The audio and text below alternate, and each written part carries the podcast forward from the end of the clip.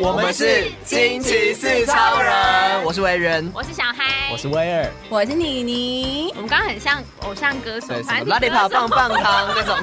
哎，但你不觉得我们很有默契吗？我们是第一次这样录，哎，对，其实还蛮。我们明明就有先喊三二一，你不讲没有人，那说不定有人会说大家好啊，我就直接说我们是，哦，我们很专业啊。惊奇二超人来喽！我是伟人，我是妮妮妮。大家想要到底为什么一直二超人、二超人？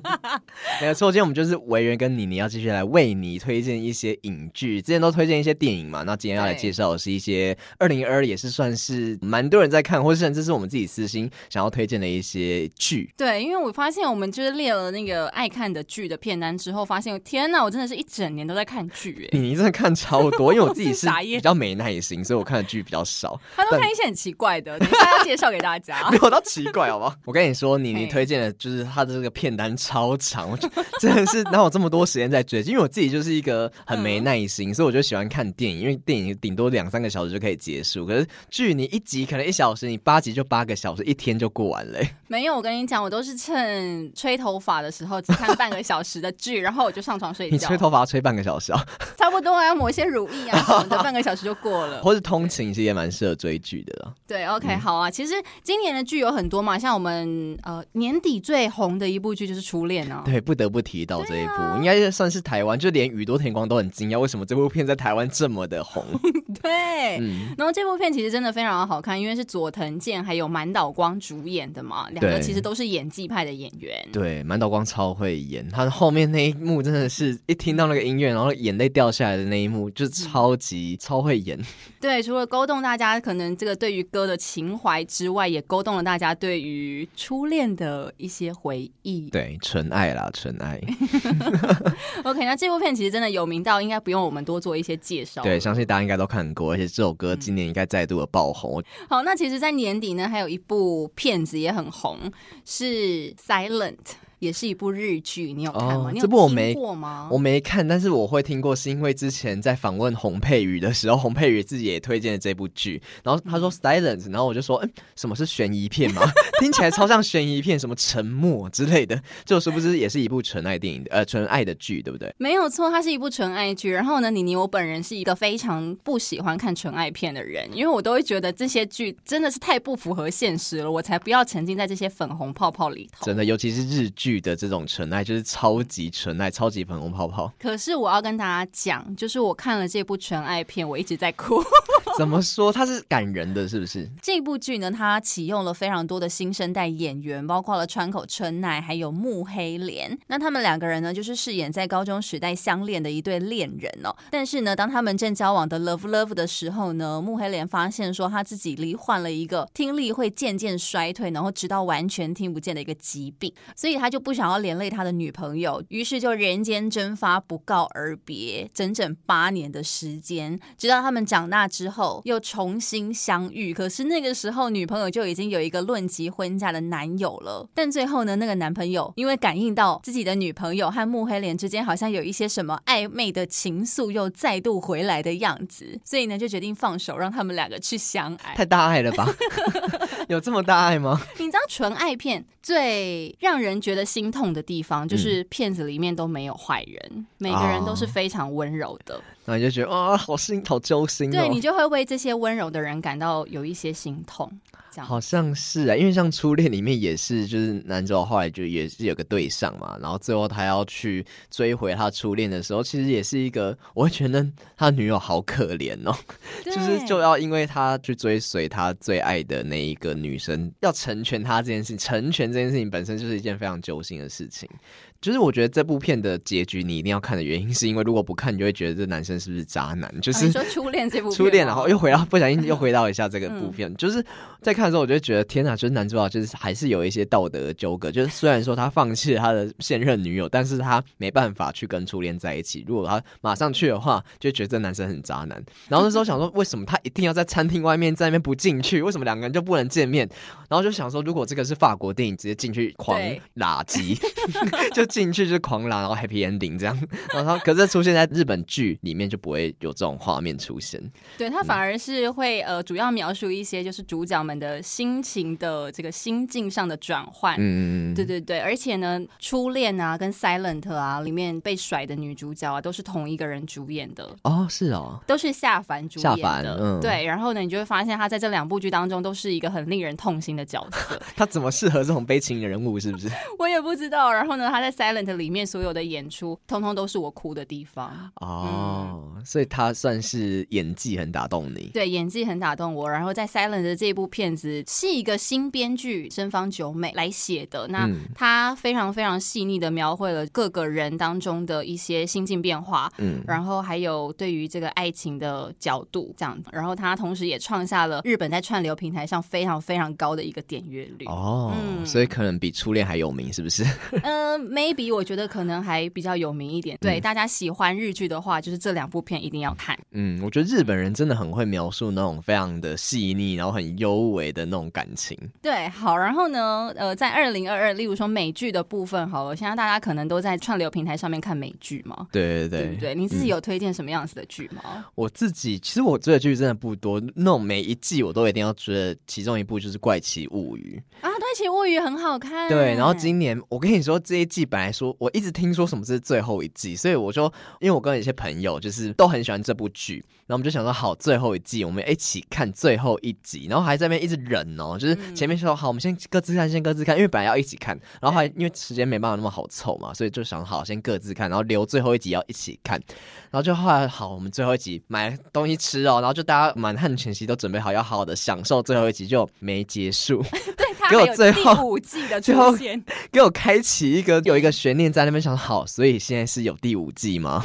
没错，它就是有第五季，你们又可以再约一次了。没错，反正就是，但还是蛮喜欢的啦。但希望就是开始第五季之后不要慢慢变烂，因为我觉得我本来觉得这一季如果结束的话，我觉得会是就是一个蛮完美的结局。对，就没想到就是还有继续这样子。不过喜欢怪奇物语的人应该就可以再等嘛，因为嗯，大家还是不希望它这么快的就结束。对啊，因为我觉得它里面的元素我都蛮喜欢，就是有一些科幻，然后虽然说我很讨厌恐怖片，但我觉得它的恐怖我又可以接受，因为它的、嗯、它不是那种 jump scare，就是不是那种会突然出现吓你的。当然有一些些，但是我觉得它主要还是围绕在那种科幻，然后我就很喜欢那种青少年的题材，就觉得很热血，然后有点冒险的感觉。嗯嗯嗯，怪奇物语其实真的是今年蛮蛮好看的一部片。对对对，就是也是大家都很喜欢的一个就是科幻的影剧。OK，那例如说呢，如果说大家想要看轻松一点的话，还有那个艾米丽的异想世界可以看，在去年的年底上。对，我跟你说，这部片我这一部剧我从第一季看我就看不下去。怎么会？我跟你讲，我现在第三季已经看到大概最后一集左右了。虽然说它是一个非常泡泡的肥皂剧，因为就很无法认同女主角。女主角就是不管哪个帅哥她都要，不管哪个工作她也都要，她都要抢。对，然后还要假装很无害这样子。但你不得不佩服，因为他在第三季当中呢，完全展现出了他在工作上的一些创意啊，一些执行力啊，你就想说啊，艾米丽其实还是蛮有料的一个人。嗯，虽然说呢，他在这个爱情当中还是很容易犹豫不决，或是有一些牵扯的部分，很烦。这个因为这部剧的节奏真的是太快了，然后节奏又很鲜明，所以你不知不觉就会在吹头发的时候，对对对，看完这部剧。我跟你讲，我第一部看的时候也是一整天就把它看完，虽然说我中间一直觉得翻白眼，但是就还是把它看完了，因为它就节奏很快，对吧、啊？然后他好像听说还有一个卖点，就是他每一季都有一些新的帅哥。对，这一季其实没有什么新帅哥了，但一样可以看到他艾米丽的那个服装，每一集都不一样，哦、对，是很好看。这也是一个看点，就是可以看到很多很时尚又很漂亮的衣服。嗯、对，好，那除此之外，你是不是还有看了？换我了吗？嗯、因为就是妮妮列了一整段超长一串的剧，很多我都没看过。那有一些可能妮妮没看过，我看过，就是。恋爱休克算是今年蛮红的一部，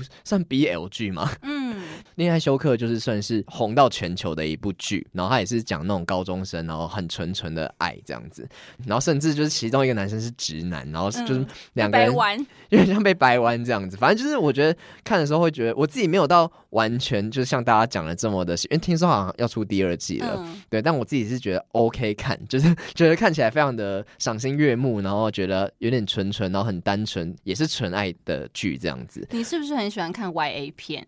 哦，对，我很喜欢看叶片，就是青少年这种 young adult，就是就是青少年，然后有点热血，然后又很青春、很单纯的那种感情的片。嗯、对，反正这部也可以推荐给大家。然后还有就是，呃，想要同志的剧之外，就是还有《王厨的抉择》。《王厨的抉择》它是一部瑞典的剧，很特别。其实，在台湾好像比较少看到瑞典的剧。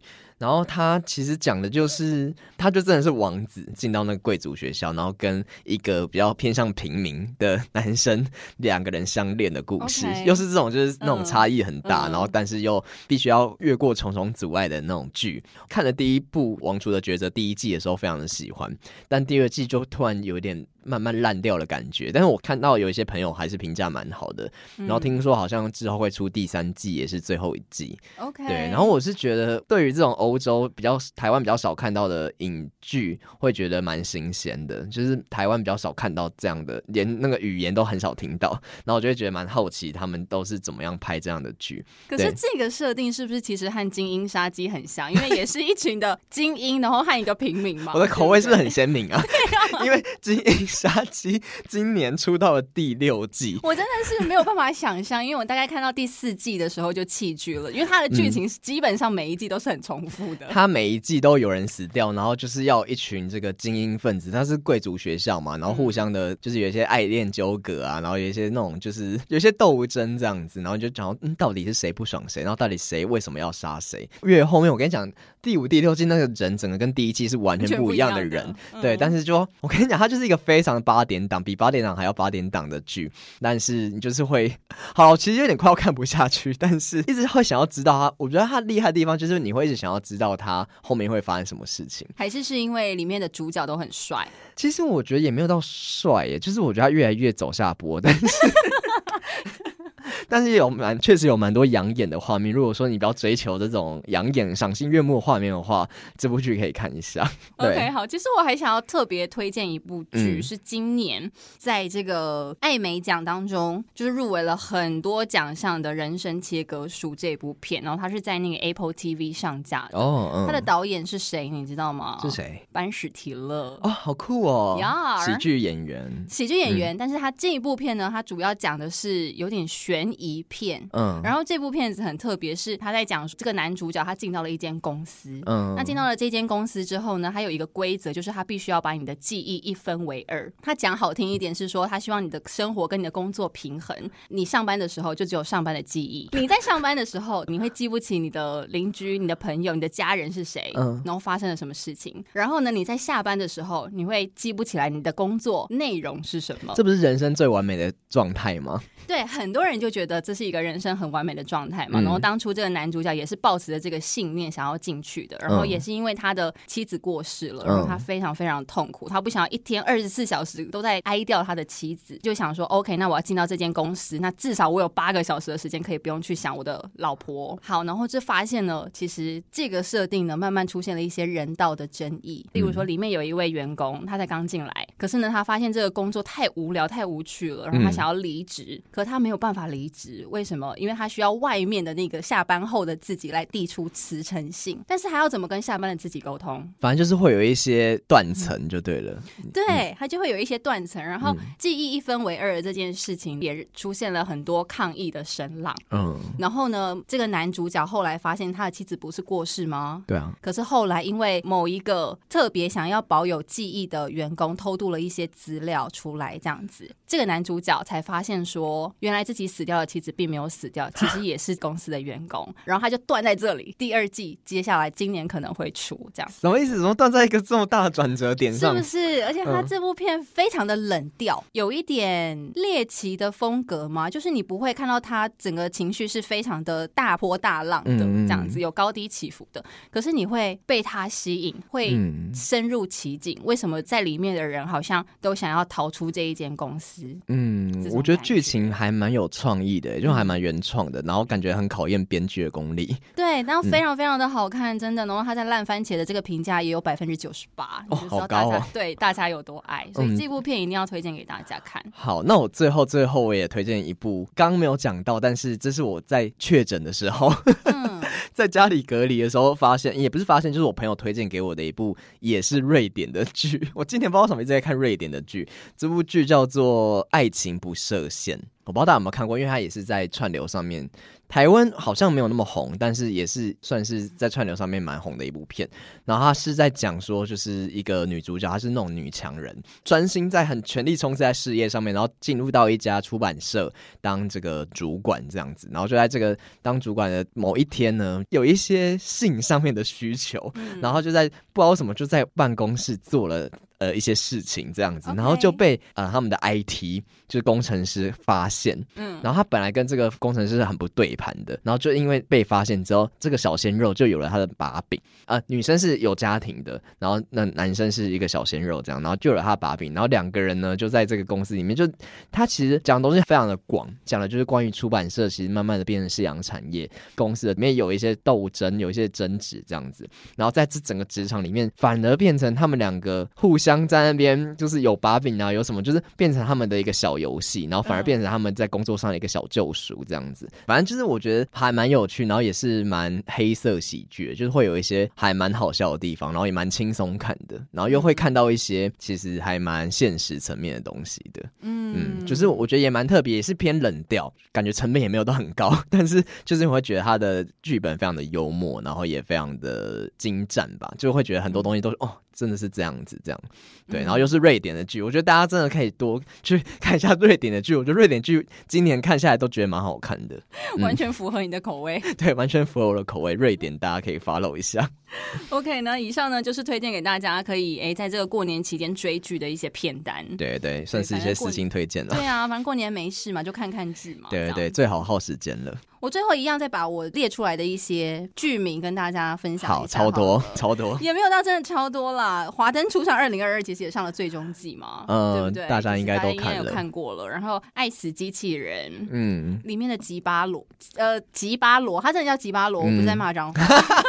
哎、欸，我们这个广播是是，这个小短片非常非常的震撼，哦，嗯嗯，很短，一可能几分钟而已吧。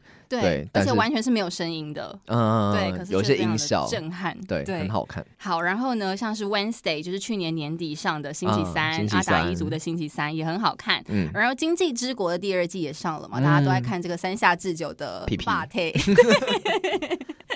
然后呢，还有《追杀夏娃》，其实在二零二二年的时候也推出了最终季哦，已经到最终季了。对，很好看，我每一季都是准时追哦。嗯，然后还有像日剧的话，还包括了《初恋的恶魔》。嗯，就是因为是板垣裕二写的剧本哦。对，如果说大家平常有在看日剧的话，就知道板垣裕二是一个非常非常厉害的编剧，他写的台词都很深刻入骨。嗯，然后还有很多金句连发。嗯，他今年要跟是枝裕和合作一部新片，叫《怪物》，对，也是大家非常的期待。对，没错。然后还有像是不能相爱的两个人，他很特别，是在讨论无性恋这件事情。哦，好特别哦。嗯，这部片子呢，他就是一男一女都是无性恋，然后住在了同一个屋檐下。那当然，外面的人就会想说，你为什么不谈恋爱？嗯、那两个男女住在一起，虽然你是无性恋，嗯，那你们真的不会发生关系吗？哦，就在探讨这件事情。对，他就用这一部剧来消除大家的偏见，消除大家对于无性恋的歧视，然后纯友谊。对，重新建立，就是虽然说即使没有恋爱，可是只要有家的感觉就够了的这个。哦、对，对，对对对，又是走这种温馨派，很可爱的一部片子。嗯、然后呢，最后还有一部日剧叫做《为帅哥》，